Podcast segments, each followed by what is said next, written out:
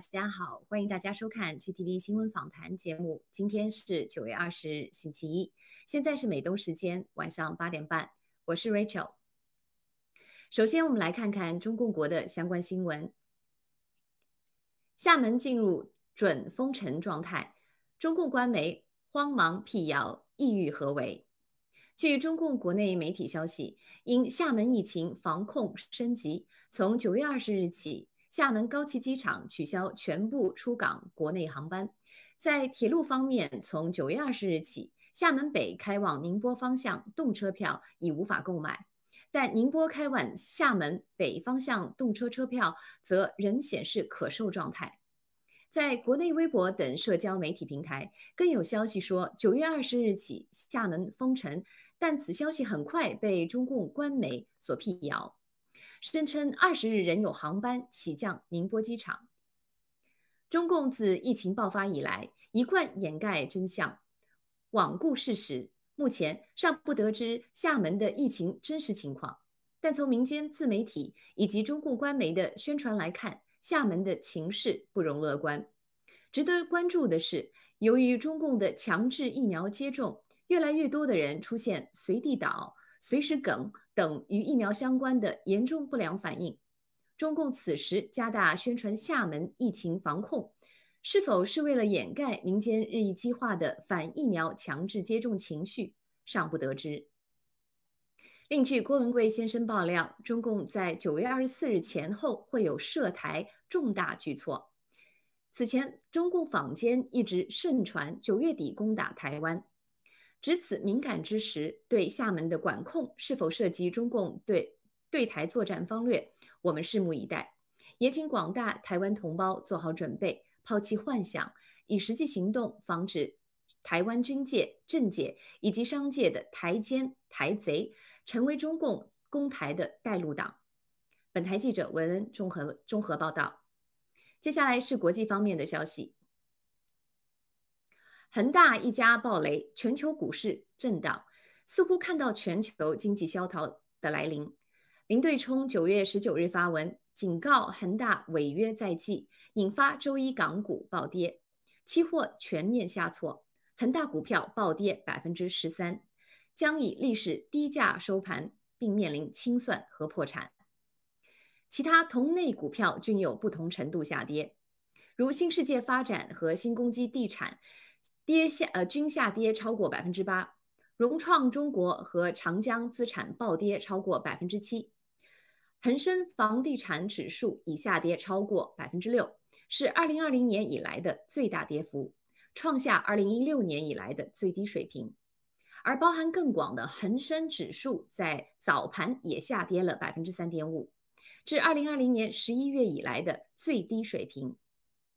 该文指出，虽然恒大计划九月底前分别为其离岸债券支付两笔高额利息，如果利息支付计划不能兑现，周二即将出现技术性违约而被清算。据悉，中国当局已经告诉主要贷款人不要指望还款，违约几乎不可避免。彭博社的 Mark Cranfield 评论港股崩溃不能归咎于低流动性。因为周一恒生指数和 H 股指数的交易量远远高于十天的平均水平，而两者均下跌了约百分之四。另据路透社的九月二十日报道，中国房地产集团恒大违约事件引发全球对经济外溢风险的担忧，世界股市周一全线下滑，美元走强，MSCI 全球股指指数下跌二百分之二点零九。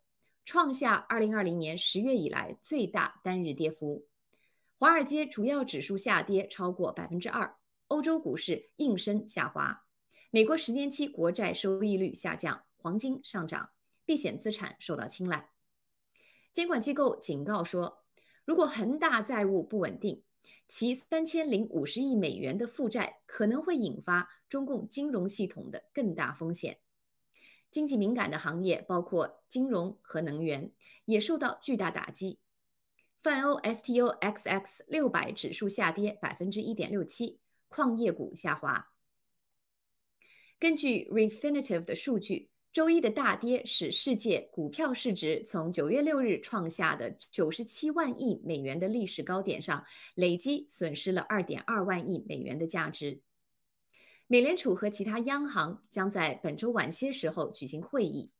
美元指数上涨百分之零点零六一，欧元持平于一点一七二五美元，离岸人民币相对于美国货币走弱，达到近一个月来最低水平。美国原油下跌百分之二点一八，至每桶七十点四零美元。布伦特美元报七十三点九九美元，当日下跌百分之一点七九。现货黄金上涨百分之零点四，至每盎司一千七百六十一点二九美元，从一个月的低点有所回升。同日，高盛的中国分析员许山发文指出，即使没有恒大事件，房产交易已在七月大幅下降，并在八月进一步减弱。同时，市场对恒大事件的担忧持续升温，其他开发商也出现融资困难迹象。高盛还估计了即将到来的房地产市场崩溃对中国经济增长的潜在影响，结论以糟糕和可怕来形容。该行预测 GDP 受到的打击从略高于百分之一到到百分之四不等，这样的结果对中国乃至世界都是毁灭性的。上合组织授予卡塔尔、埃及、阿拉伯对话伙伴关伙伴地位。九月十七日，上海合作组织成员国元首理事会第二十一次会议，上海合作组织和集体安全条约组织成员国领导人阿富汗问题联合峰会在塔呃塔吉克斯坦首都上杜尚别召开。本次峰会吸收沙特阿拉伯、埃及、卡塔尔为新的对话伙伴。上合组织是于二零二一年六月十五日在上海成立的政府间组织。现有常任理事国中共国、俄罗斯、乌兹别克斯坦、印度、巴基斯坦、吉尔吉斯斯坦、哈萨克斯坦、塔吉克斯坦和刚被吸收为成员国的伊朗。值得注意的是，二零一七年六月，沙特阿拉伯、埃及、巴林、阿拉伯联合酋长国、利比亚、也门以及马尔代夫已经都与卡塔尔断绝外交关系。指责卡塔尔支持包括所谓的伊斯兰武装在内的恐怖主义团伙，破坏地区稳定局势。但是在二零二一年一月，埃及、沙特、巴林、阿联酋恢复同卡塔尔开放领空和陆海边界，埃及和沙特宣布与卡塔尔恢复外交。现在，埃及、沙特和卡塔尔又同时成为上合组织的对话伙伴。上合组织“一带一路”能源。华为、中国银行、中国建、铁建，当我们把这些碎片拼凑在一起，能看到中国、中共国通过蓝金黄手段控制能源，试图控制世界的野心。再遭港警国安处锁定，港学生组织成员清晨被捕。德国之声综合港媒九月二十日消息，中共。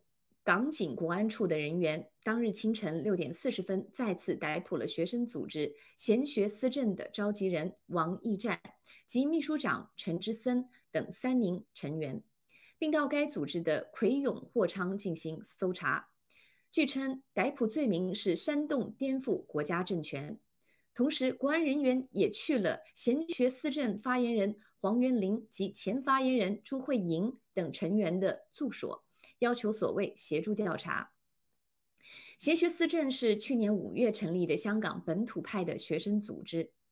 召集人王义战在接受媒体采访时曾表示：“试探政权的红线就是该组织存在的价值。”香港国安法生效后，该学生组织并没有解散，而王义战本人也因在旺角摆设接站宣传与独裁的港共政府抗争而多次被捕。国安法下，港共警方实行秋后算账，大肆逮捕特定的民主人士和组织成员。今年以来，除了针对民政、支联会等影响力大的组织采取行动，也相继对香港大学学生会及评议会、光城者、贤学思政等多个学生组织的成员及前成员实施了逮捕，进一步压制香港人追求自由、民主、法治的空间。本台记者诺亚综合报道。最后，让我们来看看病毒及疫苗相关的新闻。接种疫苗人群对他人存在危险，并需在冬季自我隔离，以防重症。据加拿大时报报道，世界卫生组织欧洲免疫专家咨询小组前副主席克里斯蒂安·佩罗内教授近日警告说，所有接种过疫苗的人必须在冬季进行隔离，否则有可能患上严重疾病。佩雷内专门研究热带病学和新出现的传染病，他曾是公共卫生高级委员会传染病专业委员会的主席。这位传染病专家确认了以色列和英国疫情迅速恶化的局局面，并表示接种疫苗的人应该被隔离，与社会隔绝。他接着说道：“未接种疫苗的人并不危险，接种疫苗的人对其他人来说是危险的。以色列已经证明了这一点。我和以色列的许多医生都有联系，他们面面临巨大的问题。医院收治的重症病人。”都是接种疫苗的，英国也是同样的情况。疫苗接种实施较多的地方就会出现问题。以色列医生科比哈维夫也告诉媒体说，以色列百分之九十五的重症患者都接种了疫苗，完全接种疫苗的人占住院病人的百分之八十五到九十之多。本台记者文一综合报道。美官方数据，新冠疫苗对儿童造成伤害远超其他所有疫苗的总和。每日揭露网九月二十日报道了美国疾病预防和控制中心 （CDC） 疫苗不良事件报告系统 VAERS 中令人震惊的新数据。截止二零二一年九月十日，在新冠病毒疫苗获得紧急使用授权后的九个月内。中共病毒感染导致严重疾病的风险几乎为零的十七岁以下儿童，因为疫苗接种遭受了巨大的伤害。对此，其他非新冠疫苗造成的伤害数据可以发现，在二零二零年十二月一日至二零二一年九月二十日期间，新冠病毒疫苗致死致死人数是所有其他疫苗的二十一倍，致残人数近八倍。急诊人数四十倍，住院人数三十六倍，导致生命威胁事件十八倍。十二至二十岁青少年中，因新冠病毒疫苗接种导致血栓形成的病例，比其他所有疫苗高出二十三倍。尽管没有任何孕妇参加这些毒疫苗的临床试验，当局却建议孕妇接种。CDC 最新数据显示，已经有一千六百一十四例。孕妇接种毒疫苗后的胎儿死亡记录，至今官方仍然维持对孕妇接种该疫苗的建议。从整体接种人群来看，截止二零二一年九月十日，Virus 中已经记录了超过三百一十万起因新冠病毒疫苗造成的伤害，同时还有八万零三百三十七次急诊，六万零五百六十五次住院，一万。九千两百一十次永久性残疾，一万五千零十二次生命危险事件，以及一万四千九百二十五次死亡。相比之下，从一九九一年一月一日至二零二零年十一月三十日，即截止中共病毒疫苗紧急授权前一个月，所有疫苗导致的死亡记录为六千零六十八例。新冠病毒疫苗的致死人数是过去三十年所有其他疫苗的二点四六倍。再结合此前英国官方数据显示的情况，今年头八个月因中共病毒疫苗死亡的人数是过去二十年零八个月所有其他疫苗的四倍。各国政府利用中共病毒给人们散播了不安和恐惧，毒疫苗必将给人类带来的是无法想象的灾难性毁灭。但尽管如此，美国食品和药物管理局 （FDA） 和疾病预防控制中心 （CDC） 即将批准辉瑞疫苗用于五岁以上儿童。福奇甚至表示，在圣诞节前，他可能被批准用于六个月大的婴儿。是时候觉醒了。本台记者诺亚综合报道。美国已有六十七万三千四百七十二人死于冠状病毒。超过四场战争军人的死亡人数总和。据布伦巴特新闻网报道，截至目前，美国已有六十七万三千四百七十二人死于中共病毒，超过第一次世界大战、第二次世界大战、朝鲜战争和越南战争中美国军人死亡人数的总和。据约翰霍普金斯大学统计，截至周日下午，美国已有四千两百零五万零六百三十八人感染中共病毒，六十七万三千四百七十二例死亡。据二零二零年十一月美国退伍军人事务部的记录，第一次世界大战中五万三千四百零二人死亡，第二次世界大战中有二十九万一千五百五十七人死亡。朝鲜战争死亡三万三千七百三十九人，越南战争死亡四万七千四百三十四人，四场战争的战斗死亡人数总计为四十二万六千一百三十二人。美国死于冠状病毒的人数已超过四场战争的死亡人数总和。CCP lied, Americans died。中共创造生化武器冠状病毒，向美国发动了生化战争。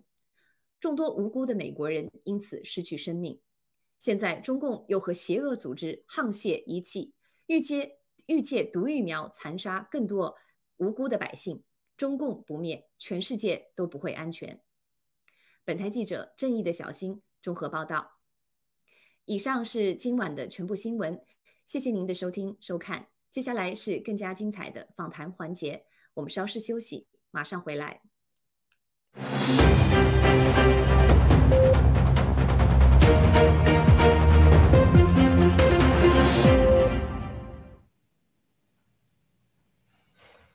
好，欢迎大家回来。呃，大家晚上好。呃，今天非常高兴呢依然是我们的两位美女嘉宾，一位是卡利西，一位是 Agnes。首先，请两位给观众们打个招呼。呃，卡利西，您先来吧。尊敬的战友们，大家晚上好。我们又一次在新闻访谈跟大家一起分享，谢谢。各位观众、主持人 Forest、贵宾啊，卡利西女士，大家好，我是 Agnes Bell，圣母院终身，很高兴又回到新闻访谈。谢谢。好的，谢谢两位啊。好的，那么我们在这个节目一开始呢，我先想放一段视频。这个视频呢是八月十七号，美国 FDA 呢在网上组织了一个这样的一个八小时的听证会。啊，我相信待会儿呢，我会让 Aclis 给我们解呃这个介绍一下细节。这个视频呢，也是文贵先生在自己的盖文上刚刚也放出来，所以我们想一起来听一下这段视频。麻烦导播呃切换一下我的 PPT 的界面。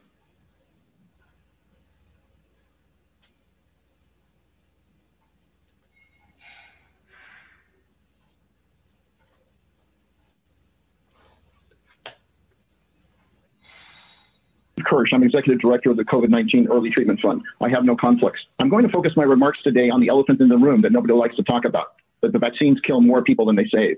Today, we focus almost exclusively on COVID death saves and vaccine efficacy because we were led to believe that vaccines are perfectly safe. But this is simply not true. Four times as many heart attacks in the treatment group in the Pfizer six-month trial report. That wasn't bad luck. Theirs shows heart attacks happen 71 times more often following these vaccines compared to any other vaccine.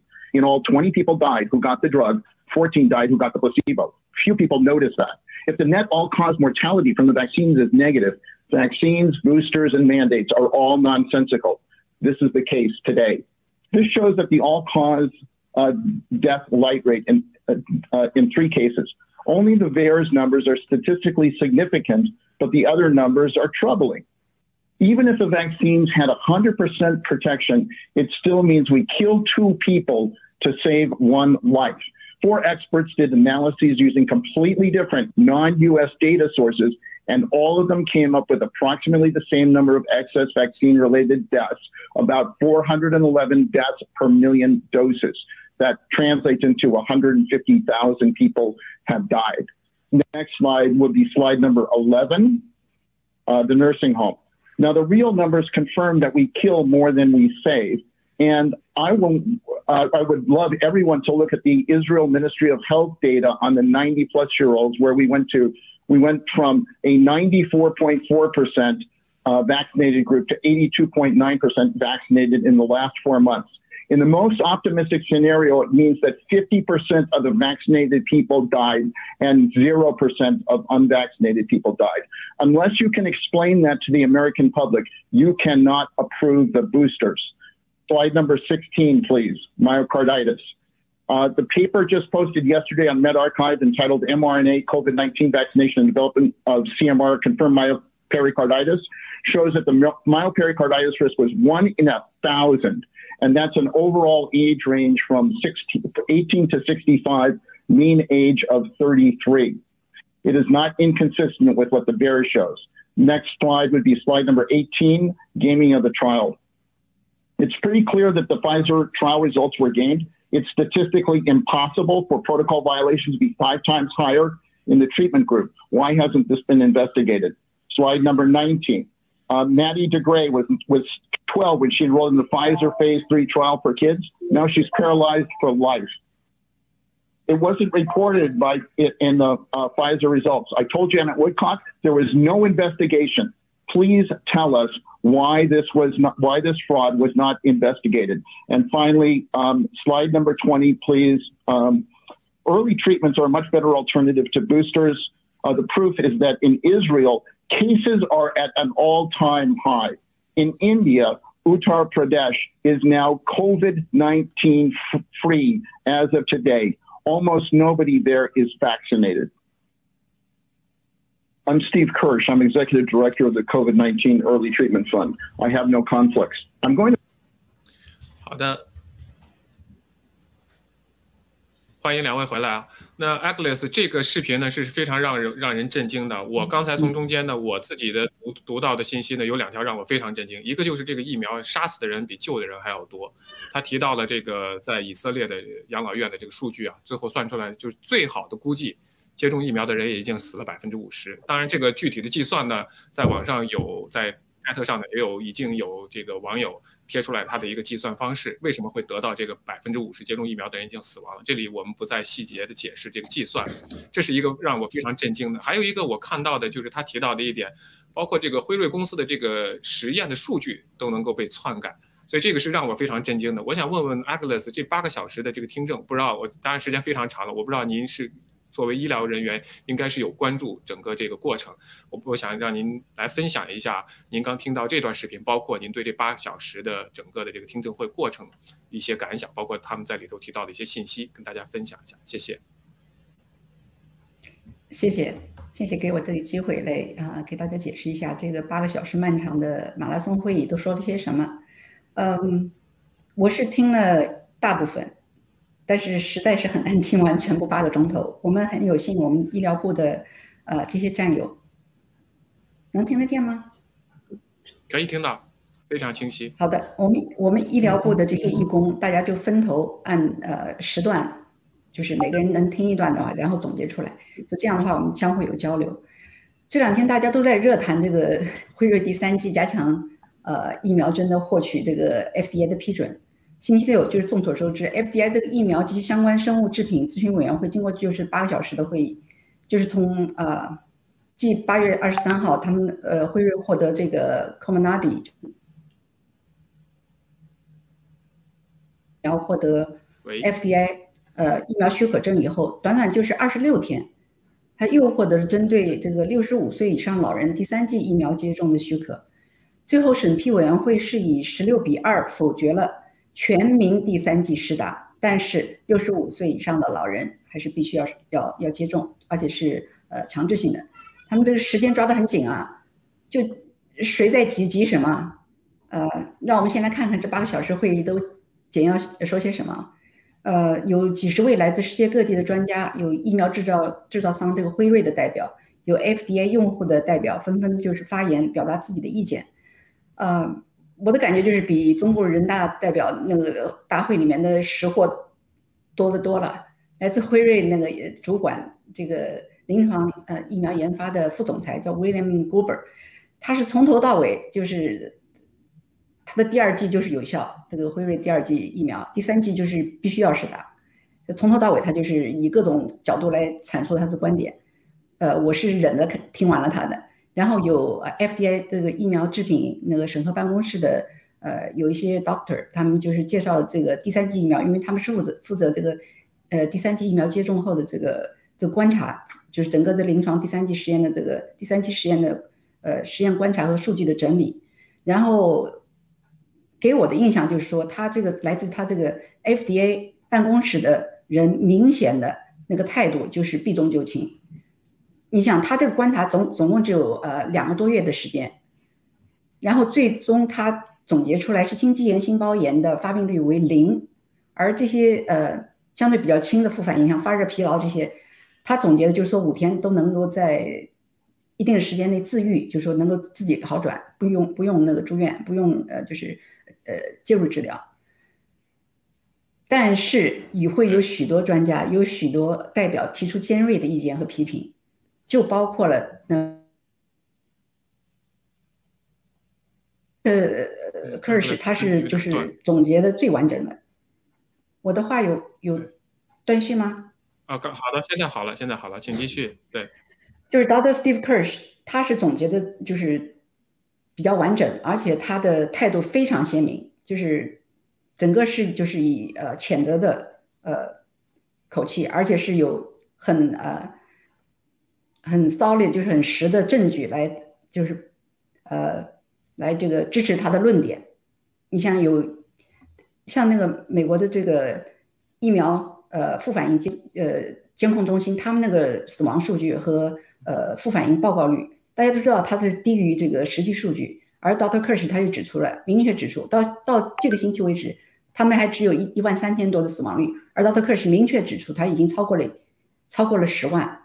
至少超过十万，对，等于说是杀了三个人，只救了一个人。你你不能解释这个原因的话，你就不能够批准大规模的疫苗接种。而且这个心心肌炎、心包炎，它在临床试验的时候，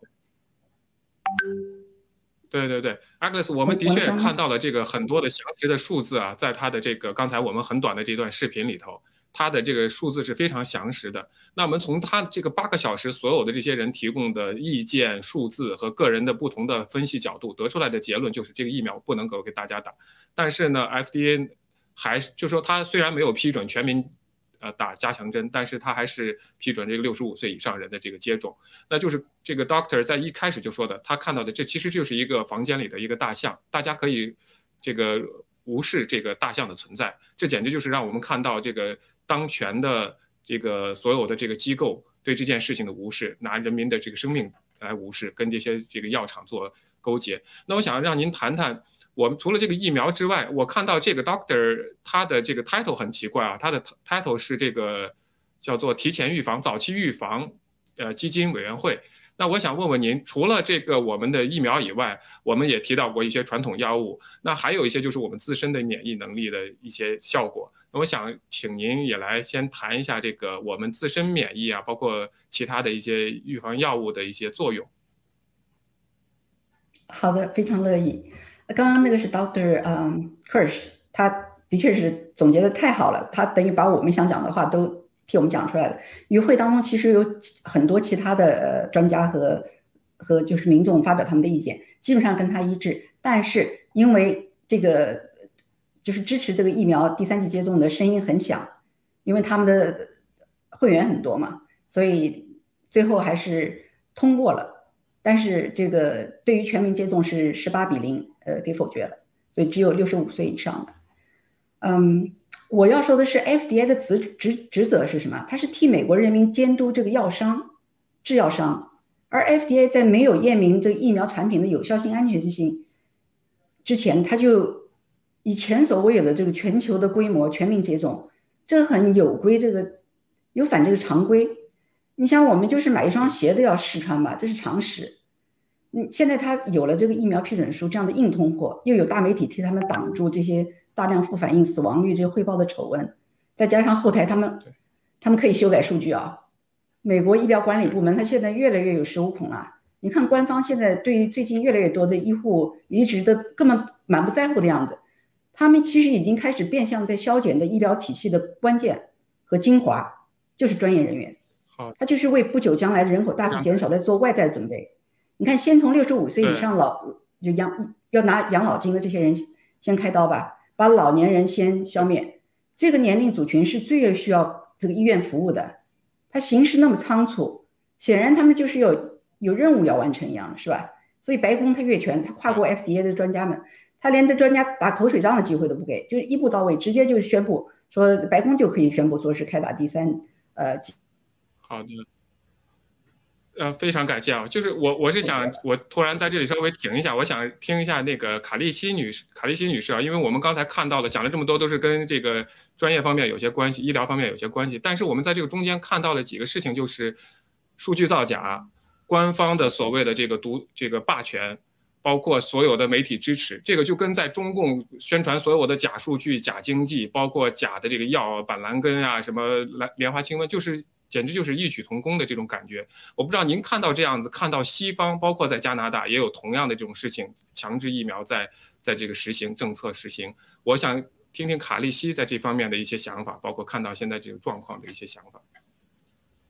好，呃，正如我们前几天哈，我们在节目里也跟大家分享过，呃，我们站有很多的这个呃医生啊，跟大家分享过，就是呃，在六十五岁以上的，经常的就出现了一些死亡的现象，而且呢，呃，重症的这些呃 C 呃重症呃这个呃就是抢救室。基本上就没有生还的希望哈。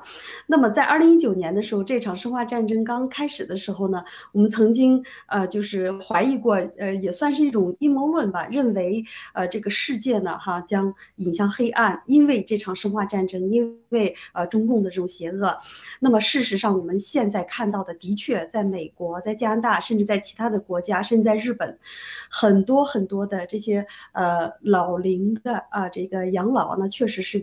各个国家的一个非常大的一个问题，那么如果把六十五岁以上的老人，啊，就是让他们在这种疫情之中用合理的这种方式死亡，那么无疑就给这个呃政治的这个黑暗呢，哈增增增砖添瓦，也就意味着，呃，这个执政的集团呢，他们无形之中呢又减少了一部分这个财政的支出，所以呢，我们看到现在并不是一个阴谋论，而是一个事实发展的一个方向。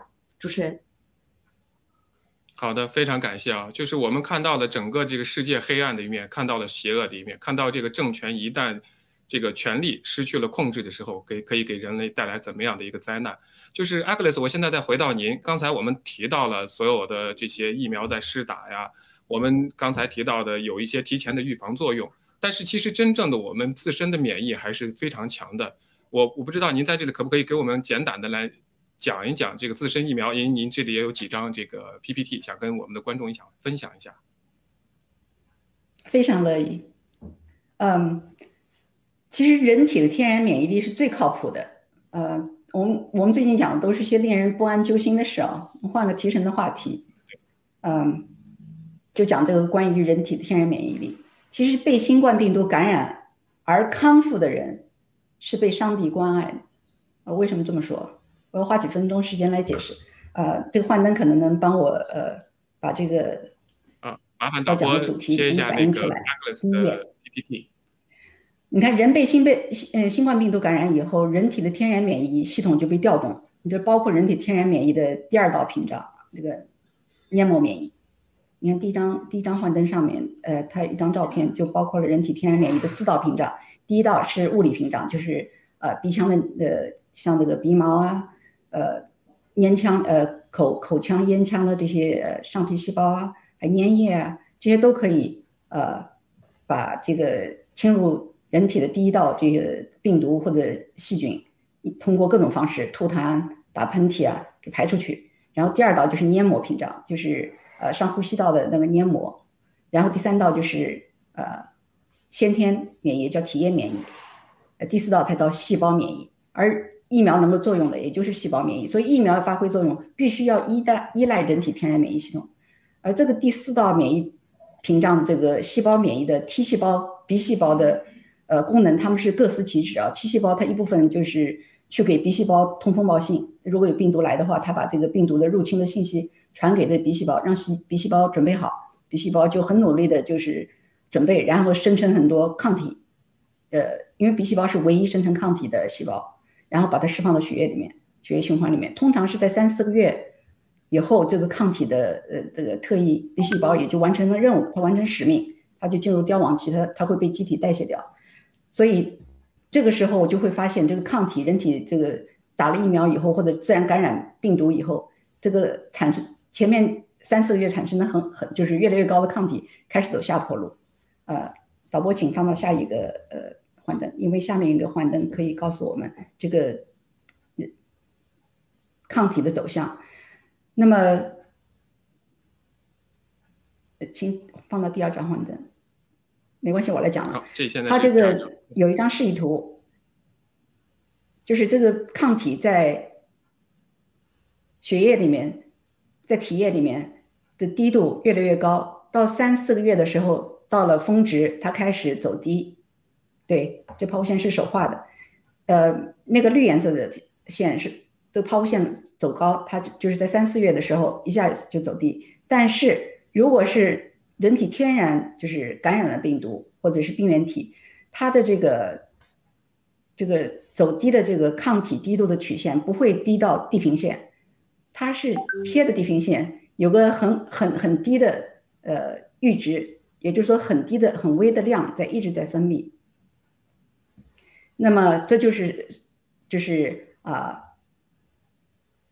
叫做呃特呃抗体特异 B 细胞，它在完成任务以后，他们凋亡了。但是它他们完成任务之前，就是说他们结结束自己的使命之前，他把这个全部这个病毒感染的这个过程给拷贝下来，给了一一小部分 B 细胞，而这一小部分剩下的 B 细胞改了名字，叫做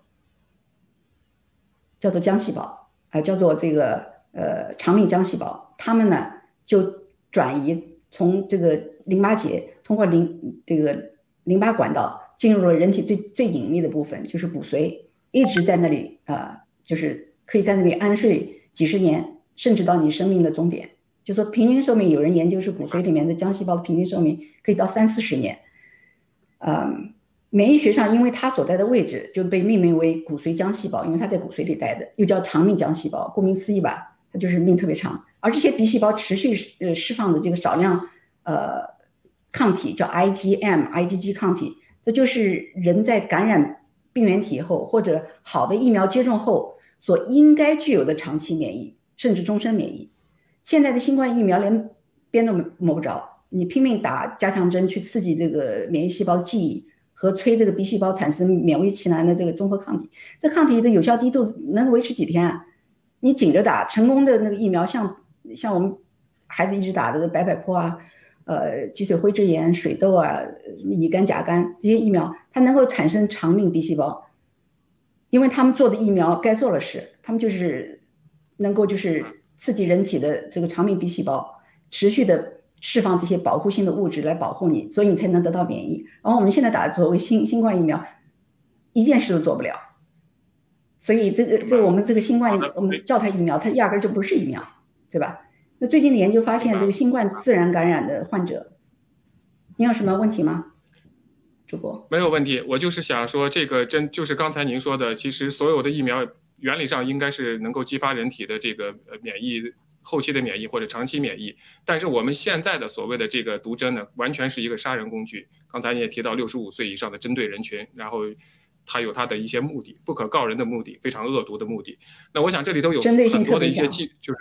一些细节，对，那我想呢，我们的所有的在线的观众如果感兴趣的话呢，我们的 a g l e s 呢和其他的几位医疗战友呢都有专门的医学节目，我们可以在那里详细的了解这些进程。但是总归一句话，天生的就是最好的，保护好自己的免疫系统，不要去打这个毒针，不，因为这个毒针会紊乱你自己天生的最好的屏障。那么我们想，就是刚才他说的那句话，真正是得了这个。呃，病毒的话呢，反倒是给自己有有一个终身免疫，因为你自己天生的系统会有一个长期的记忆去抵抗更新的病毒。啊，那我想我们今天这个话题就先讲到这里，非常感谢 Agnes 的专业解读。那我们想进入今天的第二个话题，第二个话题是什么呢？就是我们啊谈到的一个经济问题，就是恒大的这个现在继续是摇摇欲坠。我们今天看到了恒大整个的股市。呃，大跌，而且呢，他们的呃，因因为恒大股市引也引发了美国股市的整个一个大跌。那我想，那个文贵先生在自己的概文中也写了，这只是一个预热预热赛，那个在跳水之前的预热赛。那我就想问问卡利西啊，您对文贵先生这个概文，包括今天的整个股市的这个变化是怎么来解读的？谢谢。呃，我们知道这个恒大的这个暴雷以来呢，它的呃，不管是从宏观上看，还是从这个股市的。它的股价上来看呢，它肯定是暴跌的，所以呢，现在我们看到了黑色星期一哈，呃，基本上在业内呢叫做黑天鹅。那么前阵儿嘛，我们知道这个中南坑，呃，这个天安门广场那个黑天鹅哈出现呢，其实也是有一些预兆的哈。那么今天呢，在黑色星期一呢，啊，整个恒大系全部都暴跌，而且呢，呃，这个中国的这个各个的这个指数呢也都暴跌。那么正如我们的七哥所。说的七哥，他真的是对这个中共的擀面呃假擀面杖子这种就是把控的是非常非常的精准的，呃，他早就在我们直播里面和我们分享过，就是中共的假擀面杖迟早有一天会呃剧烈的崩塌，所以呢，今天呢，香港股市也。也是出现了一个崩塌。那么，正如七哥所说的，呃，自杀一万，呃，伤美三千。他们呢，其实呃，就是在这个美股上的这个投资啊，以及跟这个美国的这个华尔街的勾兑呢，哈，我们也知道也是密不可分的。那么今天呢，这个道指啊，这个标普全都是暴跌哈。当然，就是比起这个恒大来还是差一点。但是呢，从这一点来看呢，那么这场疫情。这这场新冠病毒和这个呃生化战争所产生的这个经济呢，哈，彻底的影响到每一个角落，也就是说，在全球的每一个角落都发生了这个经济金融的崩塌，呃，后续的这个次生危机。呢哈还呃比如说人道的危机还会发生，这仅仅是在经济和这个股市。那么我们知道，在九月二十二号，在呃一些国家出现了一些疫苗护照以后呢，我相信人道的次生危机呢，也正如七哥所说的啊，也会就是如期而至。那么到那个时候呢，我们每一个人可能呃唯一能做的就是保命啊，唯一能做的就是减少被这个呃病毒感染。那么现在呢，哈恒大系已然已经是苟延残喘。了，了呃，他彻是，他真的是，呃，就是两千万亿呢，哈，他是不可能去还上的啊，这种，呃，所以呢，现在，呃，不管是他们内斗到造成的，还是中共的这个经济造成的，但是，呃，现在呢，也就是，呃，反映到这个股市上，反映到这个指数上，股指期货上的，那么都是啊一场大。大经呃经济危机的一个到来，大金融风暴的一个到来，那么呃我们再反观呃这个资源呀、能源呀这些呢，你比如说天然气呀，还有这个石油啊哈，现在呢已经出现了一种就是呃这个暴涨的走势，也就意味着这个全球的通胀引发的这个这个能源的危机。那么我们开车的大家都知道哈，现在这个油价。呃，已经很高了。呃，如果要是在中共的话呢，它一直很高，因为它息民啊民脂民膏嘛。但是我们知道，在美国、加拿大，特别是加拿大，它是产油的国家哈，它产石油的国家。但是现在的油价呢，已经飙升到一百三啊，一百三十呃这个呃一升了。所以呢，这个后续呢。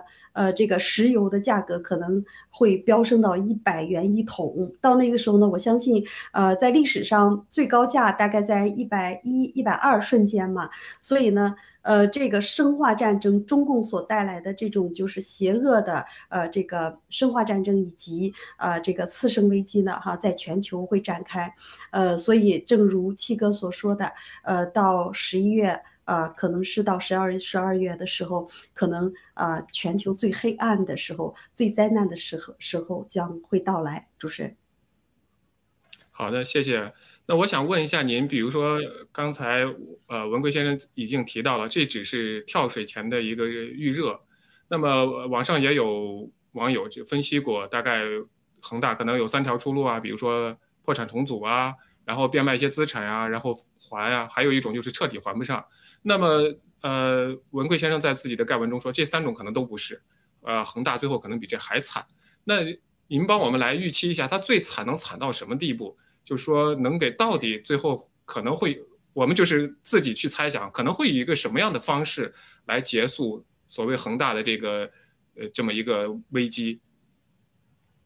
呃，我们知道一个上市公司，如果它的资金链断裂，哈，基本上都是呃以这个破产为这个结局。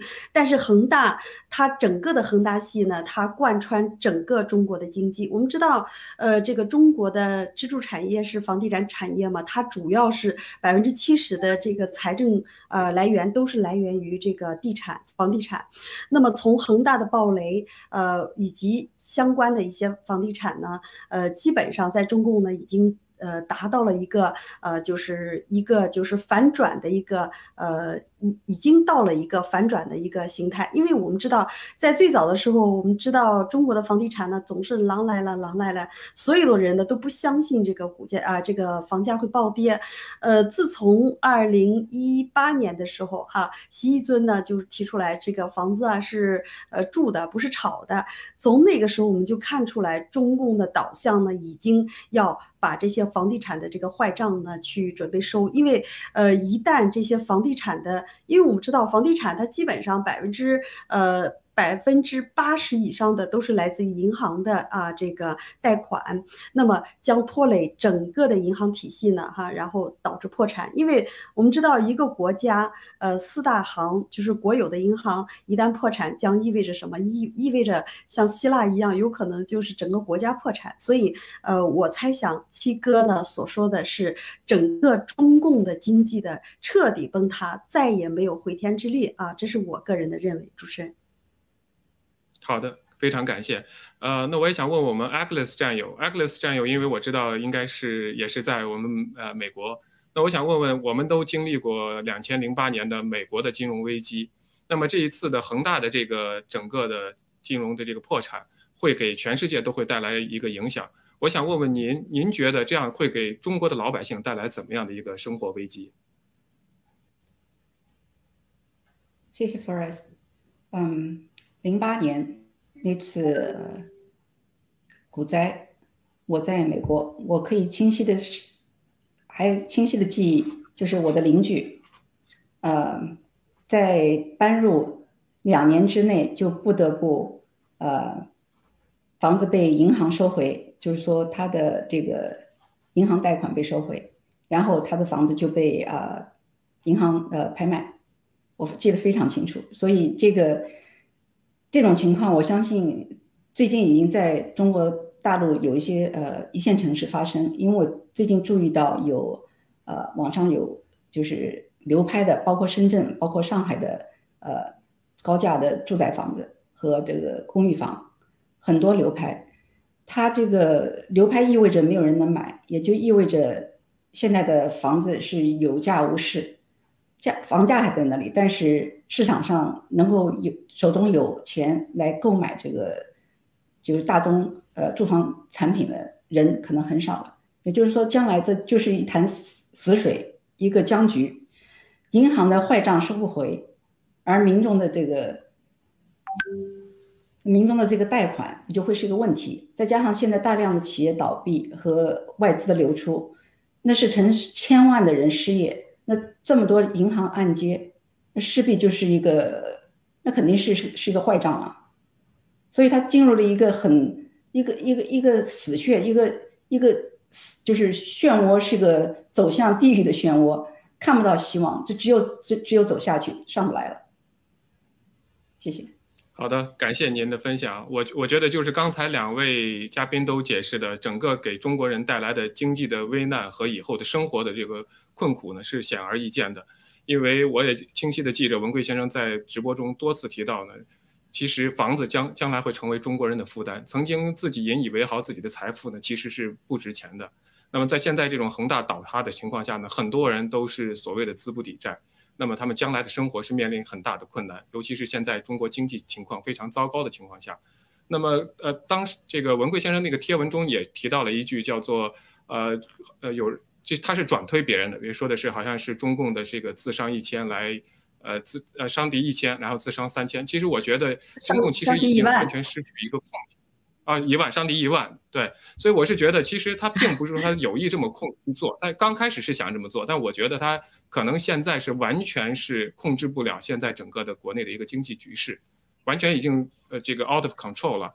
呃，刚开始的时候可能还是有一些内部斗争啊，互相打压呀，打击对方的公司。但是恒大这件事情，啊，完包括陆金所可能都完全是已经出了他们控制的范围了。那么我想，接下来可能最惨的结果就是说，会不会是可能军管呀，或者还有一个最惨的结果，可能对于台湾来说最不好的就是他们可能会借借机发动一场战争来解除他们所有的这个经济压力和国内的所有压力。这是我能想到的啊，非常感谢两位的分享。那我们下来进入我们下一个话题。那么我我们也谈到了今天的，我想分享一下，对，呃，我想继续分享一下刚才我们提到的这个。二零八二零零八年的呃这个金融风暴哈，呃，我想对比一下这个数据，因为二零零八年金融风暴我是 当时是在中国，我那时候对那场金融风暴是非常非常的亲历的，所以呢，就是那个呃金融风暴二零零八年十月的时候，呃，整个全球的物价已经到达了飙升，特别是资源。啊，我记得正常情况下镍是呃大概在八到十万，但是呢。呃，在二零零八年的时候到达了四十八万，甚至有很多的这个南方的浙江的炒啊，就是呃去炒作这个，然后呢血本无归。我记得在二零零八年十月的时候，那个时候很多的期货大佬啊，甚至呃做期糖的、贵糖的，他们都是以跳楼自杀呃为呃最后结局非常惨。呃，但是相比于现在来说说呢，二零零八年呃那场经济危机呢是呃闪崩的，而且呢瞬间恢复了，就像二零一一九年的呃这个就是原油啊，我我们看到的这个原油的这个走势瞬间闪崩，然后呢迅速恢复。呃，在二零零九年的五月啊，很多的全球全球经才能恢复，但是。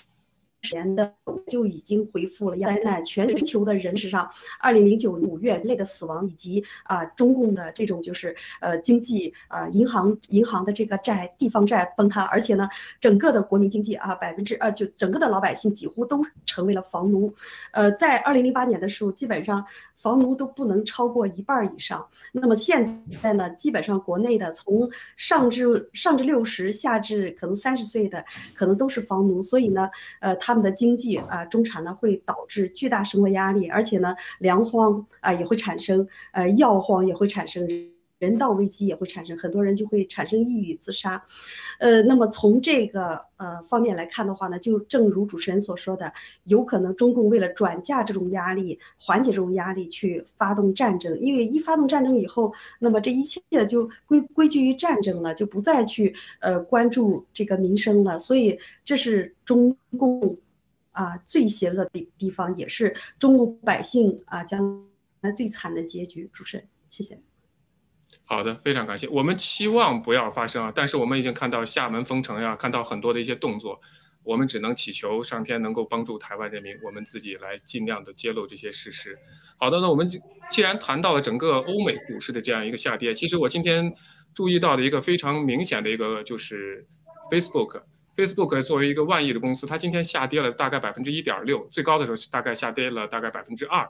那么作为这么一个大的公司呢，它一天跌去的就是两百亿，两百亿，可能还更多。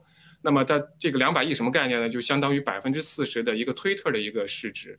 所以我想，我想先请，而且在这个时候呢，我想先放一个视频，也也是文贵先生播出来的这么一个视频，就是这个参议员，呃，布莱克本今天他的办公室说，发现 Facebook 跟中共有勾结，来植入这个软件。追踪所有的维吾尔族人。那我想，刚才我们听到的也有香港被捕的学生啊，或者是抗议人士。我文贵先生也多次提醒墙内的人、香港的同胞不要用这些软件。我相信这个也应该是其中一部分。好的，我们来先听一下这个视频，很短，谢谢。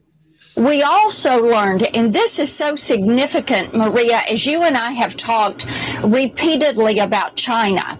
That in China that WhatsApp and Messenger are embedding malware and following and tracking Uyghurs. And of course, the genocide that the Chinese Communist Party is carrying out against the Uyghurs, the fact that the Uyghurs are being used for slave labor and forced to manufacture these products for Apple, NBA licensed product, uh, Nike, other companies there in Xinjiang in that province. But embedding that malware and targeting these Uyghurs so that they can follow them. We also learned, and this is so significant, Maria, as you and I have talked. Re- 好的，那想我想先请卡利西，就是结合今天的 Facebook 的股市的下跌，包括当然这个下跌是跟呃所有全球的金融下跌、恒大是有关的，但是我觉得跟这些相关信息也是有一定关联。我想听您先解读一下整个 Facebook 今天的一些表现。呃、我们我们知道这个脸书呢，它一直以来它是小。扎就是跟中共合作的，他的太太也是一个中国人哈，这点呢，就是我们充分看出来中共的这种霸权、这种扩张以及这种蓝金黄的力量哈。呃，那么虽然就是脸书啊，就对于这些呃有这个恶意软件呀、追踪啊，呃这些技术呢，基本上都来自于中共的这个天网啊，就是然后对所有人监控。那么呃，正如我们的七哥在。呃，以往的直播里面跟我们说，这个世界呢已经引向黑暗。呃，说真话的这个媒体呢已经不多，而且呢，呃，所有的人都被监控，所有的人都呃被追踪哈。呃，不只是这个脸书啊，基本上呃我们看到的推特啊，呃也被中共啊这个双飞给这个李双飞给这个控制了。所以中共的力量呢，现在已经在全球的每一个角落伸伸出它的魔爪。呃，那么我们。结合今天的这个呃，脸书的股价暴跌呢，无疑它就是和中共的是股股中共的这个中概股以及恒大的恒大系呢，它是有个联动的，因为这很难不看出啊，这个脸书啊是否他们是交叉持股的，因为这样呃这种情况呢，只有这个资本大的资本就是运作以及这些华尔街的这些大佬的他们心里是有数的。另外呢，哈，我还有分享，我还要分享一则消息，就是说。呃，当前现在这个疫情非常非常严重的时候，全球人类都陷入了一种恐慌的这种情绪之下。那么美国呢？呃，这个拜登政府率先呢就把资本利得税啊，之前的企业税是增加到呃百分之四十六了，现在呢又把资资本利得税从百分之二十，呃已经增加了。增加到百分之三十六点九，这个信息给我们说明什么？说明美国的经济和美国的财政真的是出现了问题。那么他们要呃杀富劫贫嘛？啊，这样的话呢，就能呃这些富有的人呢，他就会呃就是特别是是呃赚的钱。比较多的资本利得的这些呢，他们会交交纳更多的税。那么反观这个加拿大呢，呃，也是同样的哈，呃，这个把这个个人所得税呢，已经增加到呃接近五十，那么资本利得税呢，更是要接近百分之五十五到百分之六十。从这点来看出来啊，我们就看出加拿大、美国的经济受这场生化战争的影响是非常非常严重的。我们知道，美国和加拿大已经两年之内已经每个月都要。呃，发将近两千美金的这个补助了。任何的国家这种财政支出呢，都已经消耗十年以后的这种财政。所以呢，呃，未来人，特别是未来的年轻人，可能呃为这场生化战争付出巨大的代价。他们可能要为此背上一个重大的税负。所以呢，呃，就如我们啊文贵先生所说的，这仅仅是刚开始，最黑暗的时候还没有到来，最呃这个世界最最。悲惨的时候还没有到来，我们一定要做好防护。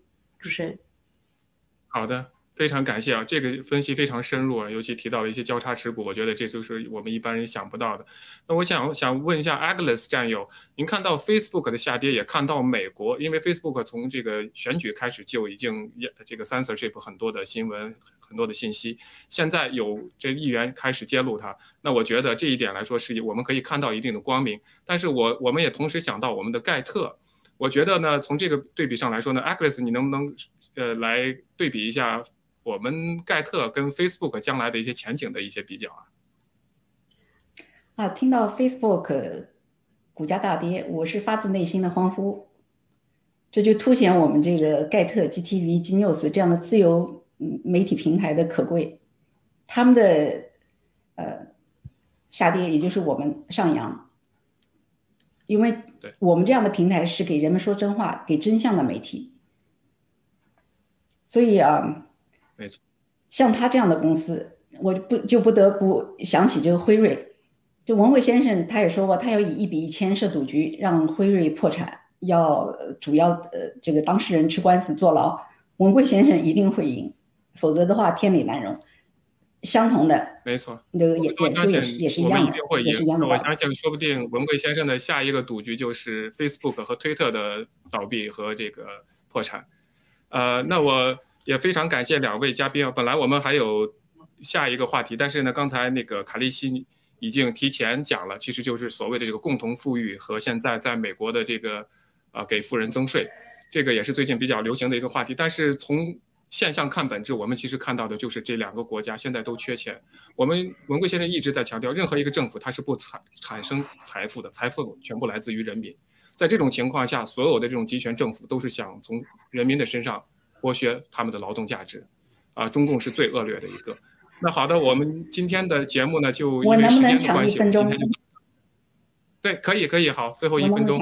因为我有一件事必须要提醒观众和战友们，因为从本周起，美国各诊所、医院、药房开始陆续收到2021年秋冬季的流感疫苗，而流感疫苗本身就是问题重重的，而今年的问题尤其可疑，而且很可疑，因为前段时间已经有那个莫丹娜的消息放出来，他说今年的呃新冠可能跟流感疫苗做个合剂，那么我们的麦克医生在最近一次访谈中提到过，对不对？所以呃。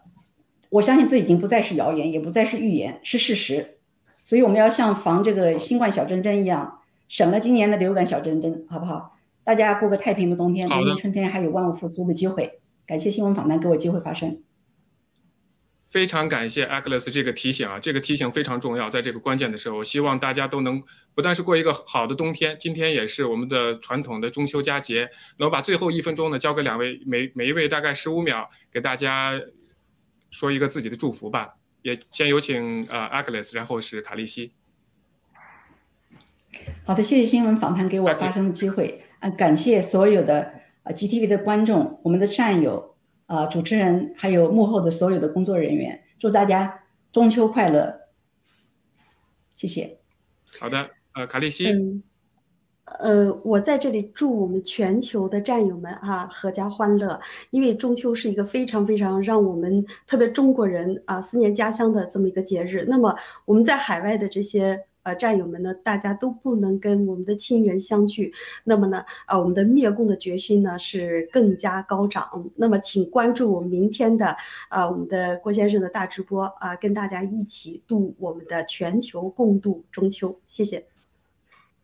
非常感谢两位啊！每逢佳节倍思亲，我觉得我们所有全球的新联工中呃新联邦的中国人都是一样的。我们希望早日灭掉中国共产党，我们可以回到中国，回到盘古相聚。好的，谢谢大家的收看，今天我们的节目到此为止，我们明天再见。再见，晚安。